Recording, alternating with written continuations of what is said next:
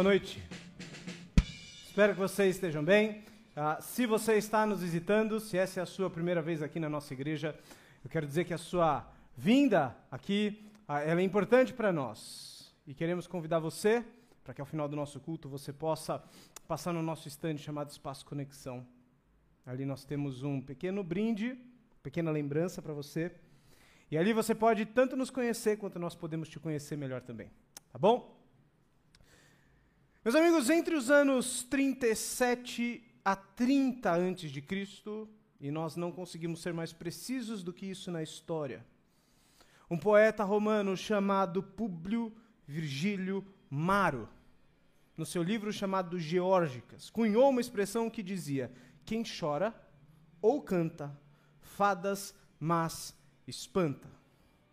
Essa frase ecoou por séculos na sociedade ocidental, até que um escritor espanhol chamado Miguel de Cervantes citou a sua versão encurtada no livro Dom Quixote de La Mancha. E nesse livro lemos a expressão que conhecemos: Eu sempre ouvi que quem canta, seus males espanta. Essa frase, essa expressão, ela é tão comum a nós, porque tem muita verdade nela. Quantos de nós, em dias de algum tipo de desânimo, de tristeza, fomos reanimados e incentivados pela música ou pelo ato de cantar? A música encontra nos homens e nas mulheres o ambiente perfeito para produzir um certo tipo de descanso, de motivação, que a gente às vezes nem sabe explicar por quê. E para a igreja? Cantar, a música, tem muito mais do que simplesmente algum tipo de motivação. Para a igreja, o canto e a música têm algo maior. Porque quando nós abrimos a Bíblia, nós encontramos páginas e mais páginas, relatos e mais relatos, de cantos, de músicas, cantados e feitos por homens, mulheres e nações a Deus. E essas mesmas páginas, elas não contêm apenas relatos da música. Elas contêm ordenanças, elas nos conclamam a cantar a Deus. Na nossa série Em Todo Tempo, nós descobrimos um salmo, um salmo ou relembramos um salmo que nos diz que nós devemos cantar. Porque cantar, meus amigos, é muito mais do que simplesmente um mero ritual da igreja. Porque cantar é muito mais do que simplesmente expressar as nossas emoções. Cantar na igreja diz respeito a expressar a nossa adoração a Deus. Minha gente, cantar para a igreja tem a ver com a nossa essência, com a nossa identidade, tem a ver com a glória de Deus sendo cantada, entoada em todas as nações. Salmo 96 apresenta para nós uma perspectiva importante sobre a nossa vida de adoração a Deus e como ela é experimentada também por meio da música e do canto nas nossas vidas. Eu quero convidar você a abrir a sua Bíblia no Salmo 96, ou o seu aplicativo, ou voltar os seus olhos para a tela. Salmo capítulo 96. Versículo 1. O texto diz assim: Cantem ao Senhor um cântico novo. Cantem ao Senhor todos os habitantes da terra. Cantem ao Senhor, bendigam o seu nome, cada dia proclamem a sua salvação. Anunciem a sua glória entre as nações, seus feitos maravilhosos entre todos os povos, porque o Senhor é grande e digno de todo louvor, mais temível do que falsos deuses. Todos os deuses das nações não passam de ídolos, mas o Senhor fez os céus. Majestade e esplendor estão diante dele, poder e dignidade no seu santuário. Deem ao Senhor, ó famílias das nações, deem ao Senhor glória e força.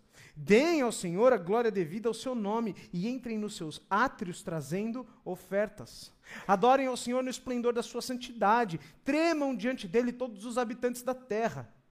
Digam entre as nações: O Senhor reina, por isso está o firme o mundo ele não se abalará, ele julgará os povos com justiça. Regozijem-se os céus e exulte a terra, ressoe o mar e tudo que nele existe. Regozije-se os campos e tudo que neles há. Cantem de alegria todas as árvores da floresta, cantem diante do Senhor, porque ele vem, vem julgar a terra, julgará o mundo com justiça e os povos com a sua fidelidade. Salmo 96 nos mostra, de forma resumida, que cantar, que adorar ao Senhor, é uma resposta adequada esperada quando nós contemplamos e vislumbramos a sua glória. Quando nós vemos o seu caráter maravilhoso. E aqui há algo importante para nós lembrarmos. Salmo 96 foi escrito pelo povo de Israel. Nós não sabemos exatamente qual é o autor do Salmo 96, mas é certo para nós que o autor do Salmo 96 era um israelita, e na verdade nós temos muito mais detalhes sobre o contexto desse salmo. 1 Crônicas capítulo 16 nos conta sobre um momento particular da história do povo de Israel. Veja só, Deus havia estabelecido no Antigo Testamento que ele teria a marca de sua presença. A sua presença seria representada por meio de um objeto chamado Arca da Aliança. Então, o povo de Israel, adorava ao Senhor quando olhava para a Arca da Aliança e tinha um lembrete de sua presença constante ali. Ocorre que a arca da aliança foi perdida por algum tempo no povo de Israel, e o então rei Davi, ao recuperar a arca da aliança, promove um traslado, promove uma viagem até Jerusalém, até o povo de Israel, e todo o povo, então, ao perceber aquele objeto que marcava a presença de Deus, aquele, aquele objeto que era importante para a adoração daquele povo, eles começam a cantar. E eles não cantam pouco, eles não cantam comedidamente, eles colocam a sua voz para fora, eles cantam e cantam com alegria. Em 1 Crônicas capítulo 16, nós temos ali textualmente uma grande música que foi composta e cantada ao Senhor naquele momento. Por que, que eu estou dizendo isso? Porque uma versão resumida de 1 Crônicas 16 se tornou um salmo. E este salmo foi colocado no saltério. Você deve saber que salmo que estamos falando, certo?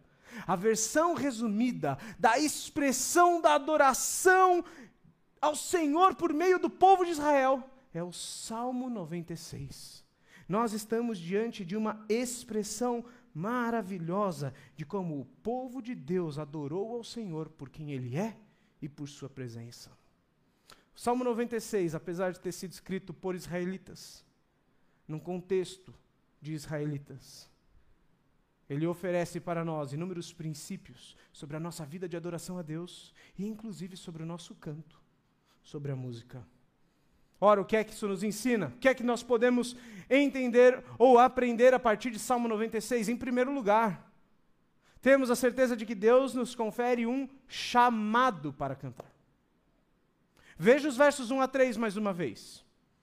O texto diz assim: Cantem ao Senhor um novo cântico, cantem ao Senhor todos os habitantes da terra, cantem ao Senhor, bendigam o seu nome, cada dia proclamem a sua salvação. Anunciem a sua glória entre as nações, seus feitos maravilhosos entre todos os povos. Tudo bem, o que é que nós temos? Em primeiro lugar, nós temos um chamado para cantar. Por três vezes o texto diz: cantem. E aqui algumas pessoas vão dizer: não, veja bem, cantar aqui não é algo literal. Cantar aqui é simplesmente uma maneira poética de você colocar para fora, por meio das suas palavras, por meio da sua capacidade de dizer alguma coisa para Deus, a sua adoração ao Senhor. Só que esse chamado, ele é literal para o povo de Israel e é literal para a igreja. Por quê? Porque quando nós abrimos a Bíblia, nós encontramos mais de 500 referências sobre música no povo de Deus. E veja só, nós encontramos mais de 100 ordenanças ou mandamentos para que cantemos. Você percebe como isso é relevante? A música, ela não é um detalhe. A música não é um embrulho. A música faz parte da adoração ao povo ou do povo a Deus. E veja só, algumas pessoas vão dizer, ok, mas o Salmo 96, ele tem, ah, ele foi composto pelos israelitas, ele tem ali todo aquele contexto. Será que isso tem a ver conosco? No Novo Testamento, Efésios capítulo 5, diz que nós, como crentes, nós, como cristãos, nós devemos ter uma postura, uma atitude a ponto de deixarmos sermos cheios pelo Espírito Santo. Agora, muito cuidado com isso, por quê? Porque nós podemos entender equivocadamente o que é isso. Sermos cheios do Espírito Santo nada mais significa que, uma vez cristãos como somos, uma vez salvos por Jesus, nós, des nós desfrutamos da plenitude, nós desfrutamos da alegria, nós desfrutamos da presença do Espírito Santo em nós. Então, porque nós somos cristãos e nós nos relacionamos com Deus a ponto de Deus habitar em nós, nós somos cheios do Espírito, a sua alegria transborda em nossas vidas e qual é o resultado disso? Eu estava falando de Efésios 5,18. Efésios 5,19 apresenta o resultado. Nós, igreja, não é Israel, nós, igreja, nós falamos entre nós por meio de, por meio de hinos, cânticos, salmos. E esse é só um dos textos do Novo Testamento, que fala sobre a importância de nós cantarmos. Portanto, nós precisamos entender que a igreja é chamada a cantar. A igreja é chamada a cantar. O crente, o cristão, é chamado a cantar. Nós fazemos isso porque o Espírito Santo habita em nós, transborda de Sua presença em nós. E é por isso que nós cantamos sozinhos e juntos. Então nós temos um chamado para cantar, mas veja, veja o versículo 1. Nós temos um chamado a cantar ao Senhor. Deus é a nossa audiência quando nós cantamos. E aqui nós precisamos entender que o ato de cantar ele está totalmente ligado à adoração. Agora veja só, nós pensamos que a adoração é, diz respeito a algumas coisas que nós fazemos para Deus, alguns momentos específicos do nosso dia, da nossa semana, sobretudo do domingo. E isso não é errado, mas isso não é totalmente verdade. Por quê? Porque a adoração não é só algo que nós fazemos ocasionalmente. Na verdade, a adoração, biblicamente falando, é um estilo de vida. Deus nos salvou dos nossos pecados, Deus nos deu uma vida para quê? Para que vivamos para a sua glória. 1 Coríntios capítulo 10, versículo 31, diz assim: quer vocês comam, quer vocês bebam, quer vocês façam qualquer outra coisa, façam tudo para a glória de Deus. Então nós, como cristãos, nós temos um estilo de vida, a adoração ao Senhor. Em tudo que nós fizermos, fazermos para a glória de Deus. Muito bem, uma das maneiras de expressarmos a nossa adoração ao Senhor é por meio da nossa língua. É por meio do que nós falamos. E é da maneira como nós cantamos ao Senhor. Quando nós cantamos a Deus, nós reconhecemos a Sua glória, Sua grandeza, Sua majestade, Sua santidade, Sua perfeição. Portanto, nós somos chamados a cantar ao Senhor. Mas veja, não perca, versículo 1, o texto diz: chamados a cantar ao Senhor um novo cântico. Quando nós olhamos para essa expressão, um cântico novo, nós temos duas aplicações. Uma mais específica e uma mais abrangente. O que é que ele quer dizer com isso? Em primeiro lugar, isso não significa que nós simplesmente precisamos esquecer os cânticos ou as músicas que nós fizemos no passado. Gente, graças a Deus temos músicas maravilhosas, compostas não só em termos de décadas, mas algumas em séculos, compostas pela história da igreja. Mas nós temos um Deus que não para na história. Nós temos um Deus que renova sua misericórdia a cada manhã nas nossas vidas. E, portanto, isso significa que Deus ele continua agindo em nós. De modo que nós, como igreja, somos abençoados de ter músicas do passado e, ao mesmo tempo, músicos. Pessoas talentosas, escrevendo, compondo, trazendo novas músicas para que nós adoremos ao Senhor. Essa é a aplicação específica, mas há algo mais abrangente. Porque quando nós usamos a expressão novo, nós estamos lembrando de algo, de, de, de algo que nos remete a uma novidade. E quando nós falamos de salvação e conversão na Bíblia, uma das maneiras de explicar o que é salvação é novidade. Você já se viu algumas vezes na dificuldade de explicar o que é ser salvo? Já se viu tentando conversar com alguém? E aí você fala assim: ah, beleza, você é salvo, só explica aí. Hum, não sei. Muito bem, vários termos são dados pela Bíblia para explicar salvação: redenção, regeneração, resgate. E um deles é novidade. Em 2 Coríntios capítulo 5, versículo 17, o apóstolo Paulo diz: "Portanto, se alguém está em Cristo, é nova criação.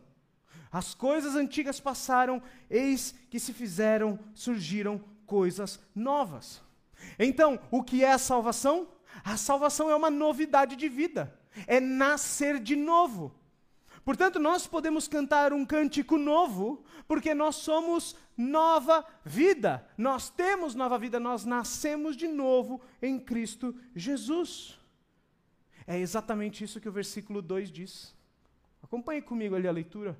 Cantem ao Senhor, bendigam o seu nome a cada dia, proclamem a sua salvação. Portanto, gente, nós cantamos ao Senhor, sejam elas músicas antigas, meio antigas, novíssimas, compostas ontem. Nós cantamos ao Senhor porque nós somos salvos sobre a sua salvação. E essa é a ideia de cântico novo. Fundamentalmente, cantamos um cântico novo ao Senhor porque somos novidade de vida. Sabe o que isso significa, gente? Que a igreja ela se reúne não é para cantar sobre si mesma. A igreja não se reúne para cantar sobre as suas conquistas ou as suas belezas. E eu acabei de dizer que nós temos a bênção e o privilégio de viver num mundo em que cristãos estão escrevendo novas músicas. Mas nós também vivemos em tempos em que muitas dessas músicas são centradas no homem, não em Deus. Senhor, eu quero te sentir, Senhor, eu quero te ver, Senhor, eu quero isso, Senhor, eu aquilo, Senhor, eu assim. Meus amigos, nós devemos cantar olhando para a beleza de Cristo, olhando para a grandeza de Deus e expressando a Sua glória e não a nossa. Nós cantamos ao Senhor exaltando a Sua salvação na nossa vida, não aquilo que a gente faz ou que a gente quer.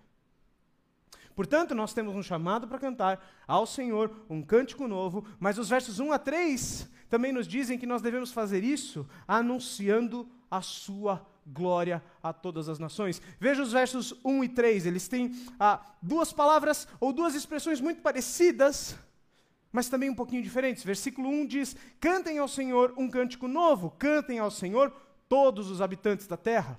Verso 3: Anunciem a sua glória entre as nações, seus feitos maravilhosos entre todos os povos. Qual é o, o denominador comum? Nós somos chamados a cantar em todos os povos. Mas qual é a pequena diferença? Versículo 3 diz que nós devemos cantar para os povos. Versículo 1 conclama que os povos cantem junto. Você percebe qual é a implicação para nós?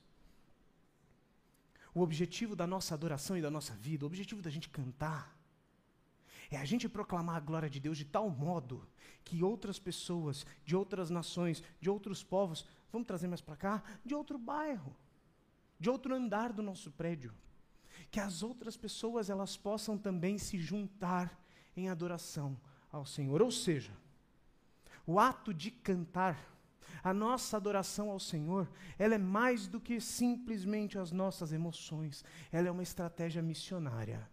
Guarde isso, porque nós vamos voltar logo mais a essa ideia de que Deus usa inclusive o nosso canto e a nossa adoração para que outras pessoas se voltem a Ele.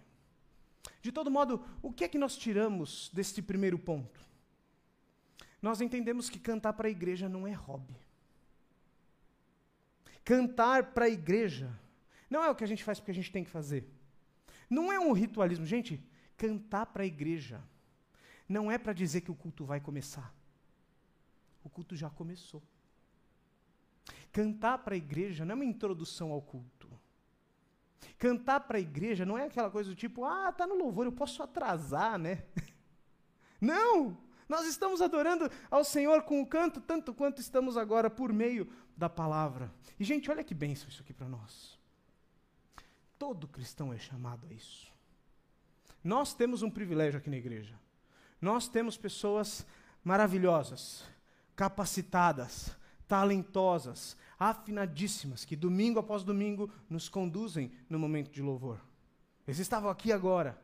Nós estávamos adorando, sendo dirigidos por eles. Mas notem, eles não estavam aqui fazendo uma apresentação. Você não pagou ingresso. Ainda bem, né? você veio aqui para adorar o Senhor junto conosco, junto com a gente. E, portanto, os cristãos, todos eles são chamados a adorar. Olha que boa notícia, os afinados. E para você que é desafinado como eu, você também é chamado a isso. Sabe por quê? Porque quando nós cantamos juntos, a igreja cantando apara até mesmo os erros de tom. Fica lindo ouvir a igreja cantar, porque nós adoramos a Deus assim. Nós expressamos a nossa adoração por meio do canto. Então, nós temos em primeiro lugar um chamado a cantar ao Senhor, sim, literal para nós. E alguém pode dizer, mas eu não gosto de muito de música, então por que, que eu devo fazer isso? Existem tantas outras maneiras de adorar ao Senhor, de expressar a minha adoração, então por que, que eu devo fazer isso, sobretudo com a música e cantando? Em segundo lugar, o texto nos apresenta um motivo para isso. Qual é a razão? Qual é o motivo para a nossa adoração? Em segundo lugar, nós temos versos 4 a 6, um motivo. Veja lá comigo, versos 4 a 6. Pode passar o texto, por favor. O texto diz assim: Porque o Senhor é grande e digno de louvor, mais temível do que todos os deuses. Todos os deuses das nações não passam de ídolos, mas o Senhor fez os céus. Majestade e esplendor estão diante dele, poder e dignidade no seu santuário. Você quer uma razão pela qual você deve cantar a Deus? Não basta ele dizer que você deve, ele diz: Eu sou digno disso. Eu sou digno dessa adoração. Veja como é que os versículos 4 a 6 manifestam os atributos maravilhosos, incomparáveis, magníficos de Deus. Verso 4 diz: Porque o Senhor é grande e digno. Chamar Deus de grande, como nós fizemos agora há pouco, para os israelitas, era um modo regular de atribuir honra a Deus. Veja o versículo 5. O texto diz que Deus, o nosso Deus, ele é diferente dos falsos deuses. Por quê? Porque ele fez os céus. Eu e você, nós existimos. Nós conversamos. Nós respiramos. Porque o Senhor não apenas criou a nossa vida, mas ele sustenta a nossa vida. Portanto, nós temos um Deus que é criador. Verso 6. Majestade e esplendor estão diante dele, poder e dignidade em seu santuário. Quando nós conhecemos a Jesus, nós podemos contemplar o seu caráter magnífico, e, a, e, e mesmo a criação ela demonstra isso. Um reformador da história da igreja, João Calvino, disse o seguinte uma vez: Não podemos dizer que conhecemos a Deus se ainda não descobrimos que há nele incomparável glória e majestade. Deus é único. Deus é singular. E, sobretudo, Deus é glorioso. Os cristãos, eles enxergam essa glória e eles se maravilham. Eles se quebrantam. Eles dobram seus joelhos diante de Deus. Mas o texto vai além. Ele diz o seguinte: vocês devem adorar a Deus porque Ele é digno de louvor, mas vocês também devem adorar a Deus porque os ídolos, bem, os ídolos são indignos de adoração. Veja como é que ah, o salmista trata os versos 4 e 5. Ele diz que o Senhor é mais temível do que todos os deuses. Verso 5: Todos os deuses da nação não passam de ídolos. E aqui nós temos no versículo 5, sobretudo, um jogo de palavras muito interessante no texto hebraico. O texto hebraico permite que você chame Deus ou deuses de Elohim. E esse termo, ele não é o termo mais utilizado para falar do Deus de Israel. Existe um outro termo para isso. Esse é um ter termo abrangente para falar justamente, inclusive, dos outros deuses. Elohim. O que é que o texto hebraico diz? De forma bem curtinha. Ele diz Elohim, Elihim. Porque Elihim significa nada. Você percebe o que é que o poeta está fazendo numa música? Ele está dizendo o seguinte: os ídolos são nada. Os falsos deuses não têm glória nenhuma. Ele está trazendo um contraste evidente e maravilhoso. Os ídolos não são nada, mas Deus é dono de toda a glória. O peso da glória dos ídolos é nenhum. O peso da glória de Deus, ele é evidente, ele é verdadeiro. Então, nós temos aqui um texto que está apresentando o problema da idolatria. E nos tempos passados, a idolatria era evidente. As nações ao redor de Israel eram politeístas, elas adoravam a vários tipos de deuses responsáveis por controlar pretensas áreas da humanidade. Mas quando nós olhamos para a história de Israel, o povo que deveria adorar ao único Deus é o povo que adora também a vários deuses. Você deve se lembrar de algumas passagens em que Israel rejeita Deus para pegar um pouquinho de prata, um pouquinho de ouro, queimar ali rapidinho, fazer com as suas próprias mãos algumas imagens de bezerros de ouro, serpentes de ouro, outros animais de ouro, e eles prestavam adoração a eles. Só que nós corremos um risco. Nós corremos o risco de olhar para trás e dizer que a idolatria é somente isso: criar algumas imagens e adorar a essas imagens. E o que é que, qual, qual é o, o risco disso? Dizer que a nossa sociedade, que nós, seres modernos, nós não corremos riscos de idolatria. Mas não é bem assim. Eu citei João Calvino, e esse mesmo João Calvino diz que o nosso coração é uma fábrica de ídolos. Veja só, nós não precisamos de religiões. Nós não precisamos de bezerros de ouro para idolatrar algo que não Deus. A gente precisa só da gente. Os nossos corações produzem ídolos. E um ídolo é aquilo pelo qual eu, eu, eu fundamento a minha vida. Eu não vivo sem aquilo. O ídolo é aquilo pelo qual a minha vida tem sentido, é a razão da minha existência, é o motivo pelo qual eu me levanto. Deus nos criou com o desejo e a necessidade de adorar, de viver em função de algo. A gente não é autoexistente.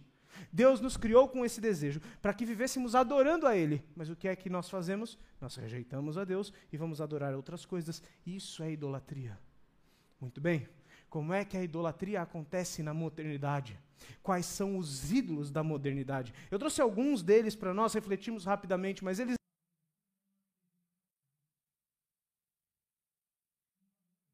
é capaz de viver em função do ídolo do prazer. As pessoas buscam, vivem em função do prazer, seja ele experimentado no sexo, na alimentação, no hedonismo. Aquelas pessoas que estão na academia o dia inteiro, bonitas, maravilhosas, cheirosas. Não tem problema nenhum, pelo contrário, é ótimo, devemos nos exercitar. Porém, nós podemos encontrar os nossos ídolos passeando por essas áreas do prazer. Ou então, algumas pessoas costumam encontrar ou buscar o sentido de sua existência no poder. Por meio das posições de influência que querem ocupar ou que ocupam, adoram dizer o seguinte: eu tenho aquela pessoa na minha mão, ela vai fazer o que eu quiser. Eu tenho o poder sobre pessoas sobre empresas, sobre relacionamentos. Eu vou usar as pessoas. Algumas outras pessoas, e muito próximo do que é, nós chamamos de poder, amam o controle. Amam juntar para si recursos para dispor e guardar. Elas querem controlar a tudo e a todos. Querem controlar cada passo da sua vida. E veja, querem controlar até mesmo as outras pessoas. Alguns nos nossos tempos vivem pelo status. Buscam algum tipo de imagem que querem oferecer para encontrar algum tipo de validação na sua vida, sim. Então, por exemplo, algumas pessoas nos nossos tempos buscam sentido de vida na imagem que oferecem de bom pai, de boa mãe, de bom filho, de bom profissional de uma pessoa de sucesso, um religioso, vai para a igreja sempre, conhece textos bíblicos, suas postagens, uau, elas são maravilhosas. Por quê? Porque nós vivemos buscando status e também popularidade. Gente, isso é um mal dos nossos tempos. Porque as pessoas alimentam a sensação de que querem ser ou de que são desejadas. Querem porque querem simplesmente ser reconhecidas pela sua popularidade. A nossa sociedade, gente, criou uma profissão chamada youtuber.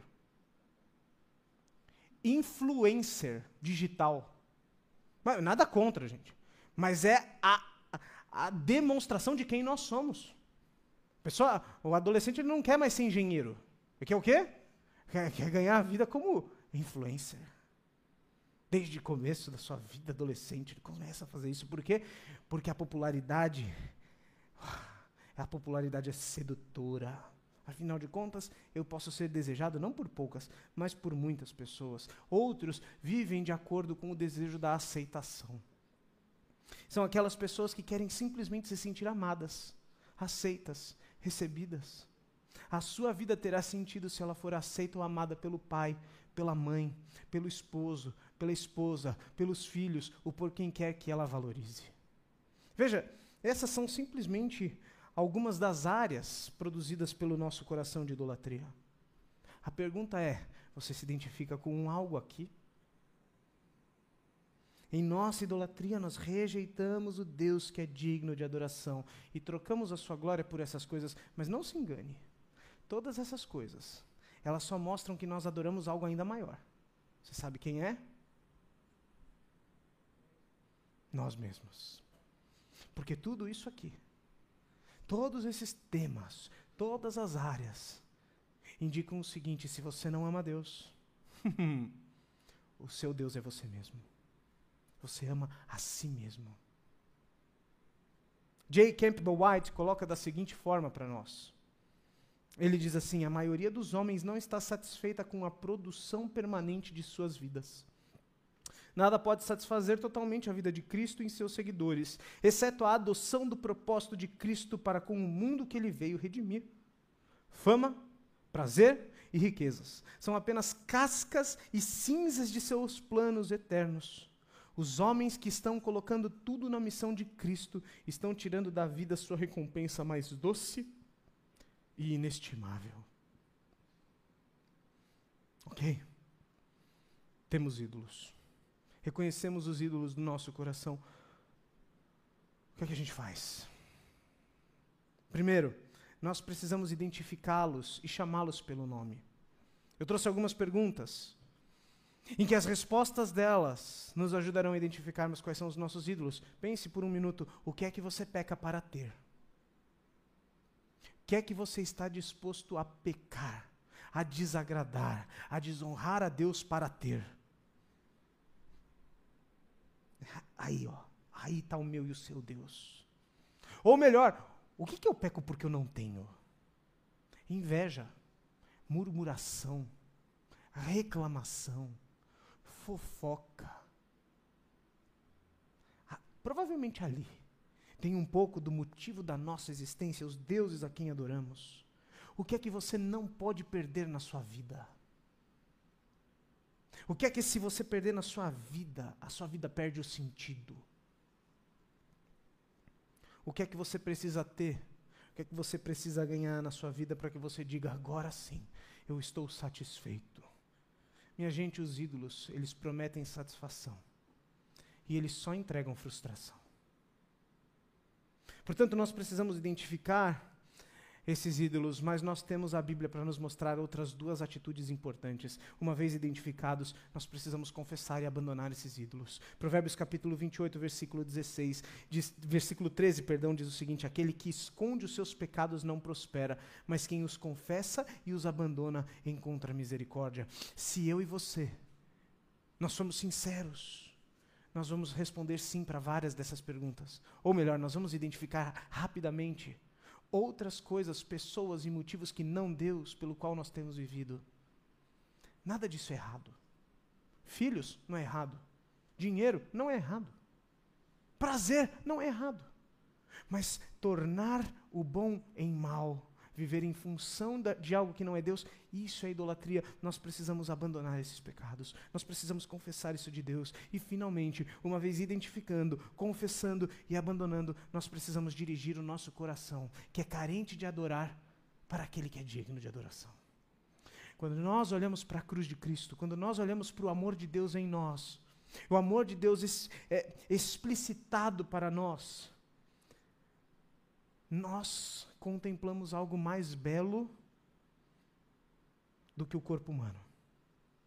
nós contemplamos algo mais rico do que o dinheiro.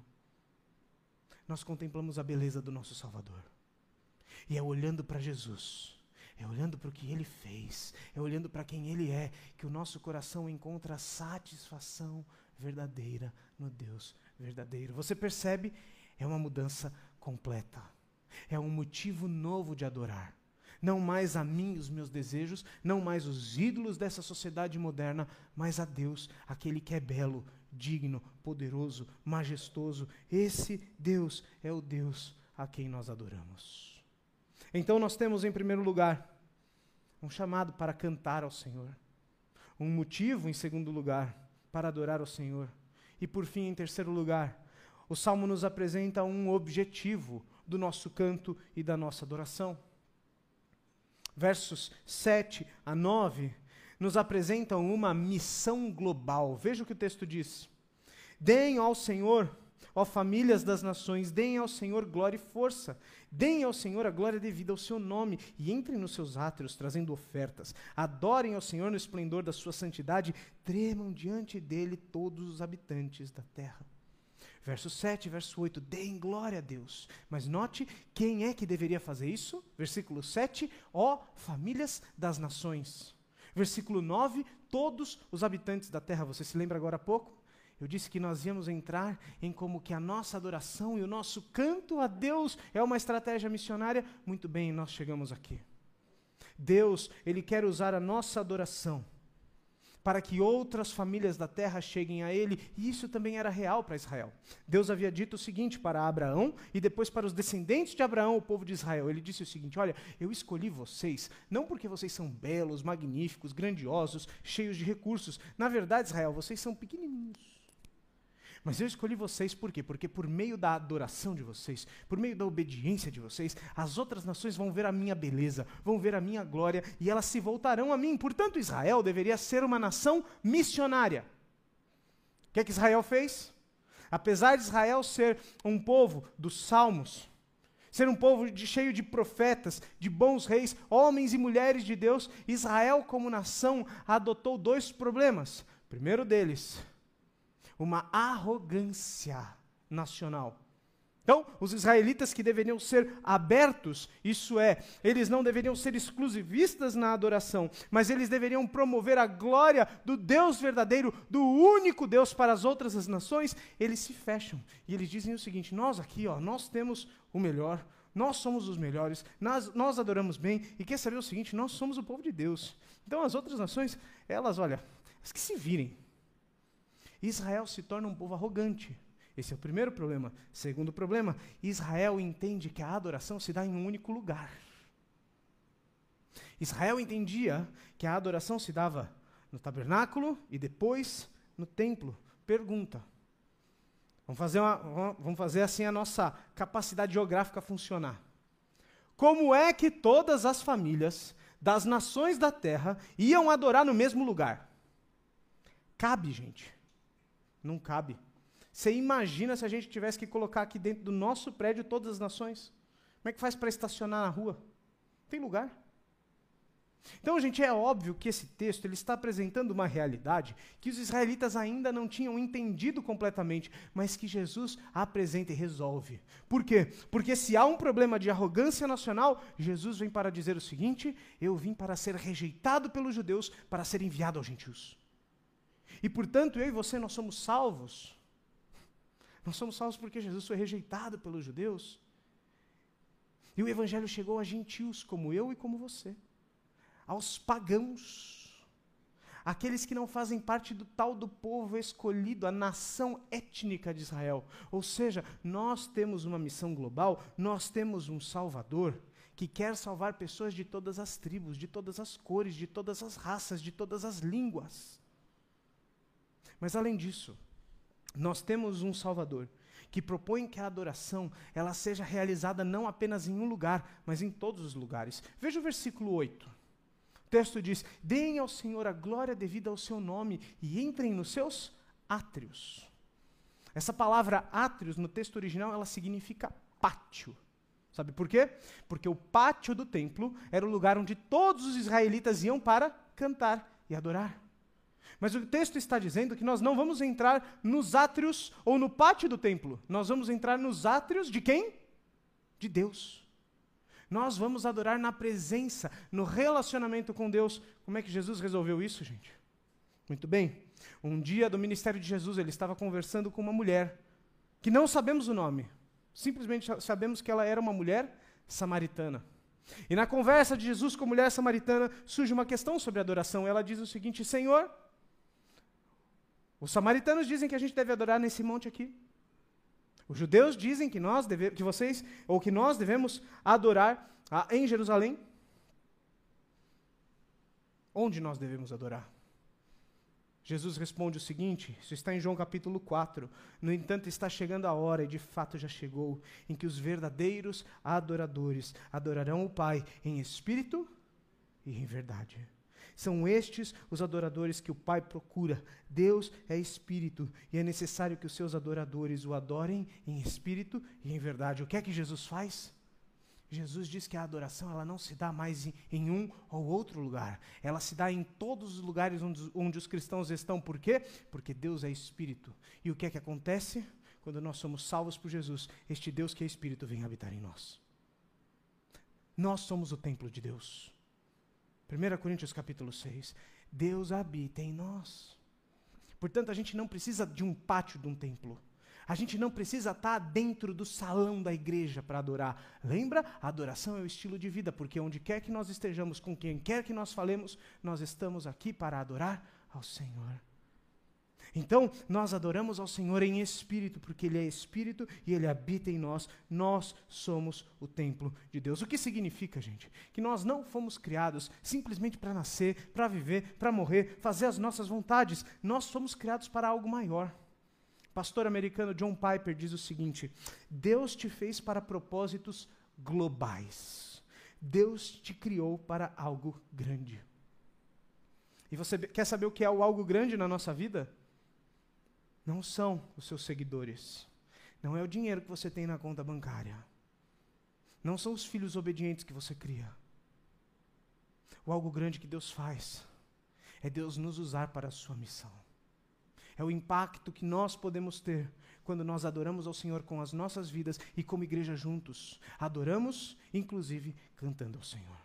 Portanto, nós temos uma missão global que passa pelo nosso canto, que passa pela nossa adoração. E este canto, ele tem uma missão específica, ele tem uma mensagem específica. Versos 10 a 13 nos mostram, por exemplo, que essa missão específica comunica um Deus, um Senhor que reina. Veja quais são algumas das coisas que as nações devem dizer, que os nossos cantos devem conter. 10. Digam entre as nações: o Senhor reina, por isso firme está o mundo.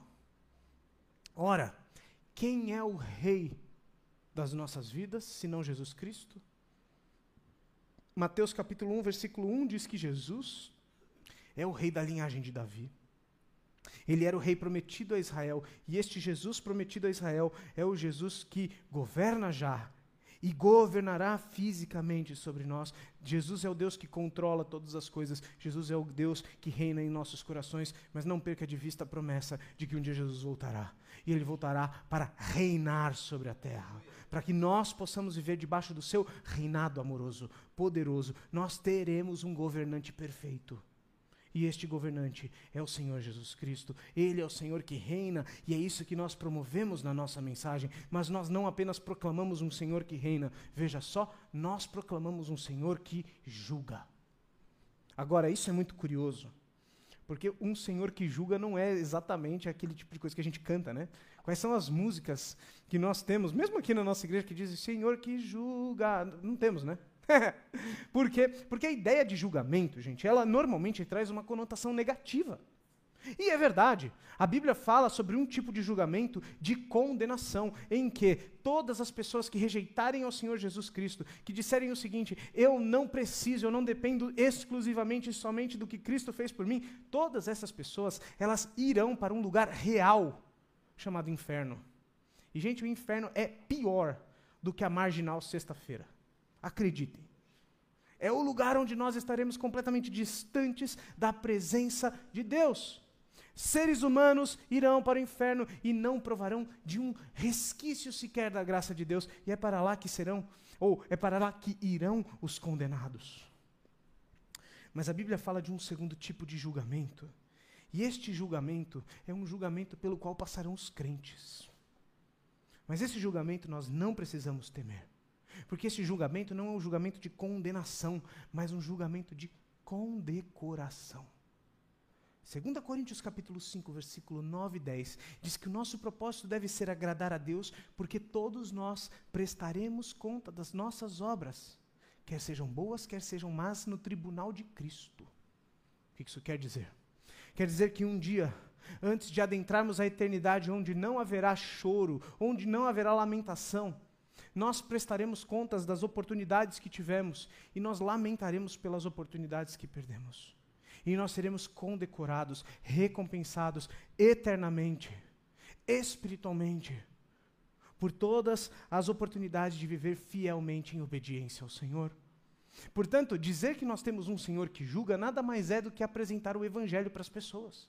Por quê? Porque o Evangelho é a má notícia de que o pecado traz condenação, mas é a boa notícia de que o juiz se fez réu. De que o juiz, Jesus Cristo, ele disse o seguinte: Eu não quero que você seja condenado. Então vou fazer o seguinte: eu, Jesus Cristo, eu vou lá. Eu vou viver a vida perfeita. Eu vou morrer no seu lugar. Eu vou ressuscitar depois de três dias. Para que eu, o juiz, te livre da culpa de réu. Vocês percebem? Quando nós dizemos que o Senhor julga, nós apresentamos um juiz que pagou o preço da condenação. E, portanto, o Evangelho é a mensagem de que nós não somos mais condenados, mas inocentes, inclusive capazes de sermos condecorados no dia da volta de Jesus. Você percebe a nossa mensagem específica? Nós estamos proclamando o Evangelho. E, portanto, ao fazermos isso, nós temos também um Senhor que nos concede alegria para isso. Alegria para tal. O Senhor dá alegria para a nossa adoração. Veja a linguagem do verso 11 e 12 para nós encerrarmos. O texto diz: Regozijem-se os céus, exulte a terra, ressoe o mar e tudo que nele existe. O que é que os versos 11 e 12 estão fazendo? Eles estão conclamando a criação a adorar. Ok, nós sabemos que é, uma árvore não fala, certo?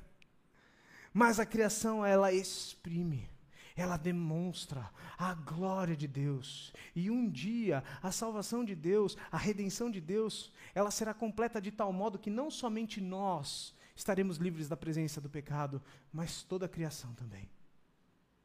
Tudo funcionará perfeitamente para a glória de Deus nós não teremos desastres meteorológicos, nós não teremos mais doenças. O Senhor resgatará, redimirá a criação, e essa criação, ela exclama, ela exprime a beleza da glória de Deus, a qual cantamos. Portanto, o Salmo 96, ele nos apresenta um chamado a cantar. Ele nos apresenta um motivo para cantar. Ele nos apresenta um objetivo do nosso canto, da nossa adoração. Nós fazemos isso para que Deus seja glorificado e para que as outras pessoas ao nosso redor vejam a glória de Deus e se juntem a nós por meio da fé no Evangelho de Cristo Jesus. Temos a estratégia missionária de, por meio da nossa adoração como vida e da nossa adoração cantada, espalhar a mensagem que salva pessoas por meio de Cristo Jesus morto e ressuscitado em favor dos nossos pecados. Que alegria isso, não é? Veja, eu e você, desafinados, nós mesmos fazemos parte disso. Todos nós juntos cantamos ao Senhor. Ok, como é que nós concluímos então? Você percebe que o Salmo 96, ele exala felicidade. Palavra após palavra. É possível perceber um, um rosto tomado de alegria, enquanto o salmista está escrevendo isso. O salmo nos diz, nos chama a cantar com alegria. Mas muitos de nós podemos olhar para esse salmo e dizer: bem, peraí, não sei se esse, esse salmo é real para mim. Talvez ele seja utópico. Primeiro porque, bom, ainda Ainda existe um momento em que as pessoas não estão louvando ao Senhor. Então isso ainda não se concluiu. Mas além disso, como é que eu posso cantar com felicidade quando a minha vida vai mal? Porque quando está tudo bem, a gente cantar com facilidade, com alegria, é mais fácil. Mas quando nós somos tomados pela dor, pelo choro, pelos problemas, pelas nossas ansiedades, pelos nossos medos, cantar com alegria se torna mais difícil. E esse dualismo entre choro e alegria, experimentado pelas pessoas ao nosso redor, ele é destruído pelo Evangelho. Porque veja, o Evangelho reconhece que a vida aqui é difícil. A Bíblia reconhece que nós vamos enfrentar essas provações. A Bíblia não promete que nós vamos é, abandoná-las, que nós não vamos mais experimentá-las. A Bíblia diz sim que nós estamos num mundo cheio de dores. Nós vamos experimentá-las. Mas essa mesma Bíblia nos propõe esse mesmo Evangelho nos, nos mostra uma motivação última, maior, mais profunda, eterna, capaz de nos trazer alegria enquanto choramos, capaz de nos fazer adorar com alegria enquanto sofremos. E essa motivação, minha gente, ela não está aqui, ela está lá ela está na eternidade. Ela está reservada para aquele dia em que nós estaremos livres do pecado, adorando ao Senhor juntos.